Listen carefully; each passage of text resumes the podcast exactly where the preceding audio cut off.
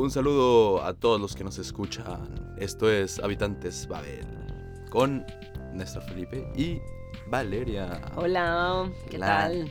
La directora de contenido de la revista De Babel. Babel en Pero en español. español, en español, sí. Ah, Bueno, ¿qué, Qué tal? pues estoy muy contento de estar aquí contigo. Oye, eh, cierto, estuviste en México. Estuve en México y ya estoy aquí de regreso. ¿Y qué tal volver? ¿Qué tal Volver, estar volver, volver a tus brazos otra vez. Berlín? Berlín. No, se extraña mucho Berlín. Sobre todo el frío. Las caras largas y el, y el oscuridad. cielo gris. No, no, no.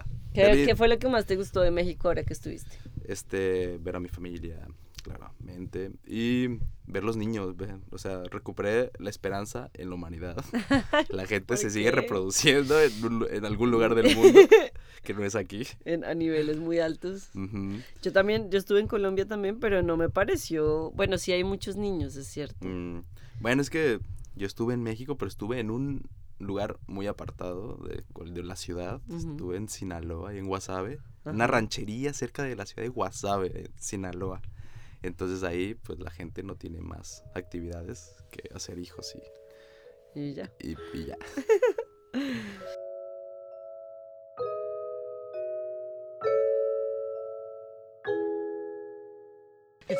Comí tamales, barbacoa, tostadas, tacos, burritos, machaca ¿Puedes con creer huevo. que yo no probé la de barbacoa? Ay, pobrecita. Es muy rica, ¿no? Muy rica, es deliciosa. ¿Y sabes cómo se dice barbacoa en lengua de señas? Esto es un podcast, así que ustedes no pueden verlo, pero estoy haciendo la seña del taco, que es aterrizando la palma derecha en la izquierda, y después el borrego. Ah. Borrego haciendo un tope borrego. Ah, es de borrego. Ajá, la barbacoa es de borrego. Mm, Entonces muy rica, muy rica y se come en Navidad en, en México. ah, vale. ¿Tú, qué, ¿Tú qué comiste? En Navidad. Colombia Ajá. eh, comí envueltos, que son como una versión de, su- de tus tamales, pero son dulces solamente. Que Ajá. es la- el maíz eh, molido Ajá. y se le pone agua y un poco de queso o uvas pasas y se pone así, es delicioso. Uy, qué rico. Comí tamales salados, comí lechona, que es un cerdo relleno Ujú. solo de su carne y garbanzo. Uf, es deli. Ah. Perdón, vegetarianos y veganos del mundo. Oye, pero le- Em, lechona es, Uf. Es un bebé cerdo, tienes que decirlo. No, también. este es un cerdo grande. Ah, es un cerdo grande. Siempre es un cerdo Ah, ya desarrollado. Nosotros no cometemos crímenes contra los bebés. Qué ricos son los bebés cerdos. No podemos hablar de esas cosas. Está prohibido hablar de animales. Bueno, volvamos. Bueno, a ver, y es- eh, yo estoy muy entusiasmado con este nuevo año. Tengo muchos propósitos. Es cierto. ¿Tú ¿Cómo qué le dicen tal? ustedes a los, ustedes les llaman propósitos al Claro. 2019? Vale. Nosotros los llamamos como, como deseos o como, pero sí también como que te fijas metas.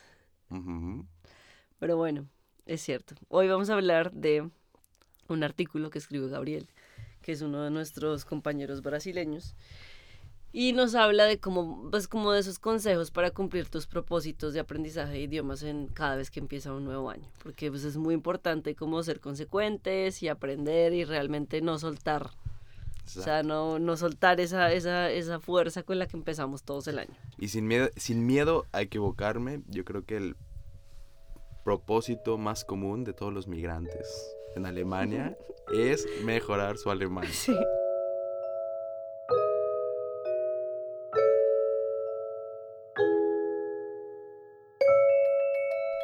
Sí, de hecho, este año algunos conocidos míos me han dicho como, sí, este año sí quiero pues como volver a, porque es gente que ya vive acá hace bastante tiempo, o quiero retomar mis clases de X. De hecho, yo volví a, eh, a empezar mis clases de, de portugués. Estoy aprendiendo otra vez con Babel y como tratando de refrescar, porque pues dije, bueno, o sea, vamos a, iniciar algo nuevo. Ujú. ¿Cuál es tu propósito este año? Pues fíjate que yo también quiero mejorar mi alemán. Pero tu alemán ya es muy bueno. Sí, pero eh, no es perfecto.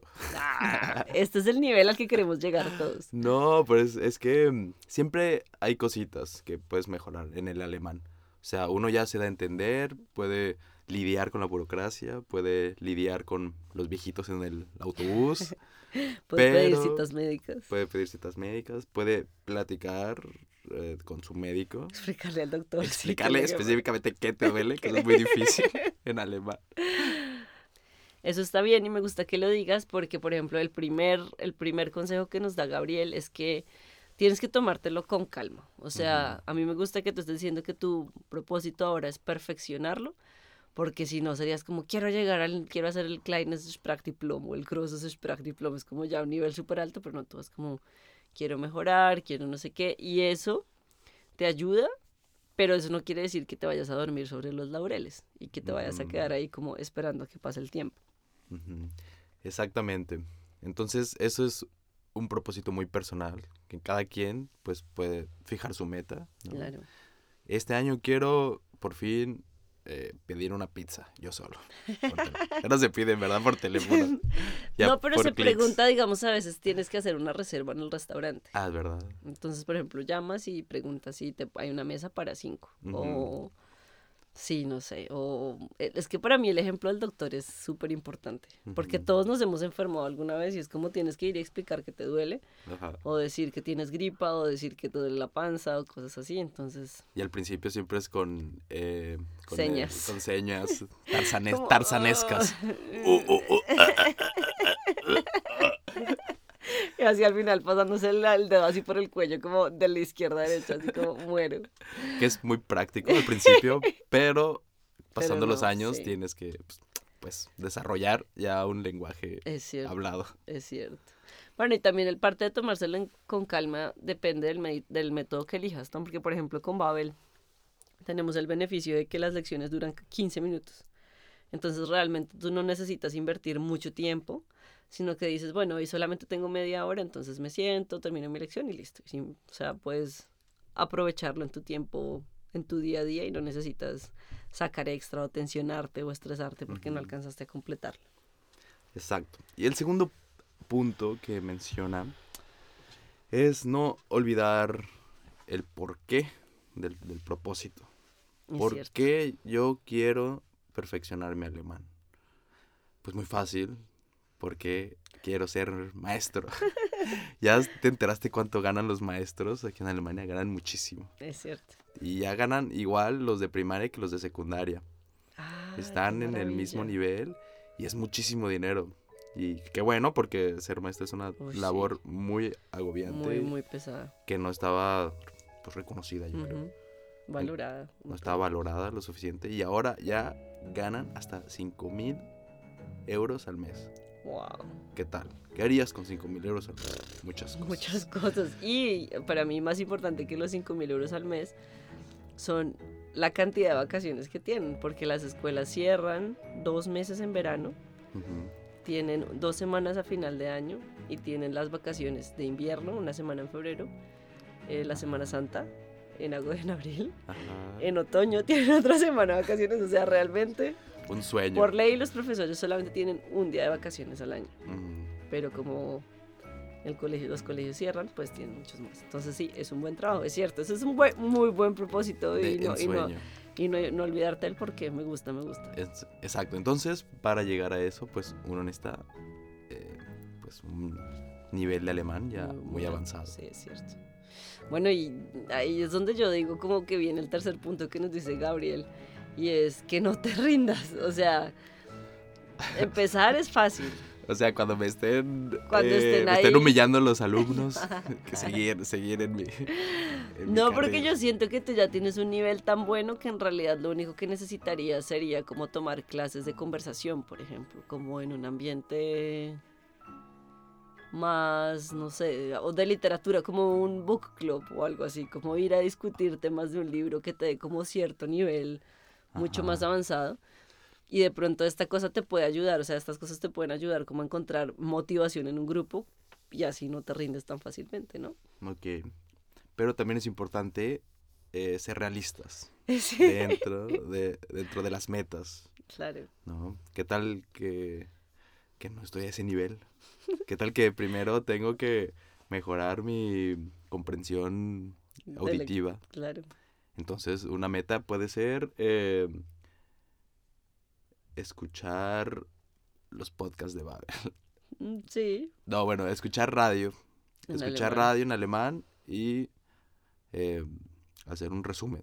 Claro. del programa. Esa es una muy buena técnica de aprendizaje. Yo también la he usado. No hacía resúmenes, pero sí como que me sentaba a poner a escuchar radio o emisoras, canciones. Y bueno, al final también es eso, ¿no? O sea, es como que el, el, otra de las de los secretos para cumplir los propósitos, un propósito como este, es que tienes que reservarle tiempo, o sea, tienes que saber o ser consciente de que necesitas invertirle tiempo, o sea, no estoy diciendo que tienes que invertirle tres horas al día, no, o sea, con que le inviertas 20, 30 minutos al día a estudiar, a repasar o a sentarte a escuchar la radio o a ver una, un capítulo de una serie en ese idioma, hay muchas opciones, entonces sí te lo recomendaría. Exacto, y se puede, se puede combinar también con tus pasatiempos. Claro, O sea, mientras estás en el sauna puedes conversar con tu compañero de, que de por cierto, aquí- banquillo. que por cierto en, Alem- pues en Alemania la mayoría de saunas a los que he ido son textil fry, o sea que no puedes usar nada textil. Entonces es un Ajá. poco incómodo si quieres hablar con tu compañero de sauna, Oye, porque estás ve- como veo, veo que tu negocio está ahí un poco triste. Sí, no sé, no sé, no sé. es, eh, ¿Tú crees? Yo creo que es más fácil encontrar un tema de conversación. Si ya los dos están desnudos, pues ya, ¿qué te vas a tapar? Claro, eso, eso- esa es la lógica de quien lleva haciéndolo mucho tiempo, pero para mí, o sea, las veces que lo he hecho no puede, no me queda tan fácil, o sea, porque uno está como preocupado ahí, como que lo miren mucho, que no vaya a abrir las piernas más de una, no sé, no sé, es raro, es raro. Bueno, puedes hablar de tus tatuajes. Por eso, eso Puedes también, hablar de tus gatas. contar la historia. bueno, otra cosa es, eh, pues realmente hacerlo útil, o sea, como usar herramientas, o sea, no solo aprender, o sea, usar las cosas que aprendes, o sea, digamos que te, te unes a este club de libros y estás súper activo hablando y leyendo, o, pero no lo usas, o sea, llegas a la oficina y hablas en inglés, o Ah. llegas a la oficina, exacto, y hablas con las mismas palabras, o no sé. Es difícil, tengo que aceptar que es difícil, porque a mí me ha pasado, yo también siento que hay momentos en los que uno llega a un nivel y se estanca, pero también siento que si yo utilizara las herramientas adecuadas, podría seguir avanzando. Ah, entonces depende de la her- herramienta. Claro. Yo creo que son muy importantes, o sea, las herramientas como que te ayudan a dar ese pasito en el que a veces te quedas colgando. Sí, ¿sabes qué había pensado? Como quería mejorar eh, las matemáticas en alemán, porque es muy, es muy difícil Uy, hacer Sí, es muy difícil. ecuaciones en la cabeza con números en alemán. Pensando en el número al revés. Ajá, porque tienes, o sea, es, es una gimnasia muy, muy extenuante. Sí. Entonces lo que yo pensaba era eh, con estos juegos de Monopoly. ¿no? Que tienes que estar pues, intercambiando mucho dinero, hacerlo en alemán todo, Ah, para como que sea mucho más, Más eh, fluido. más fluido y, y sea pues, un juego. Mira, una herramienta didáctica Ajá. bien interesante. Me Ah, gusta, mira. me gusta, mira qué creativo. Pues sí, bueno. A ver qué tal, cuéntenos qué propósitos tienen, qué más ideas se les ocurren para realmente lograr ese propósito. Y, y ya, a ver qué nos depara este 2019 Y los que quieran también ser maestros, pues podemos hacer un grupo de, de apoyo. de apoyo. Hola, mi nombre es Néstor. Hola, mi nombre es Valeria. Queremos ser profesores de idiomas. No de idiomas, de, De primaria, de todo. Bueno, pero puedes ser profesor de español de bachillerato. Ah, mira, nunca había pensado en eso. Y así puedes hacer tu especialización en español. y-.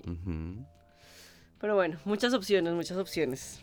Bueno, el que esté interesado en unirse al grupo de, de futuros maestros, escríbanos un email a habitantes.babel.com.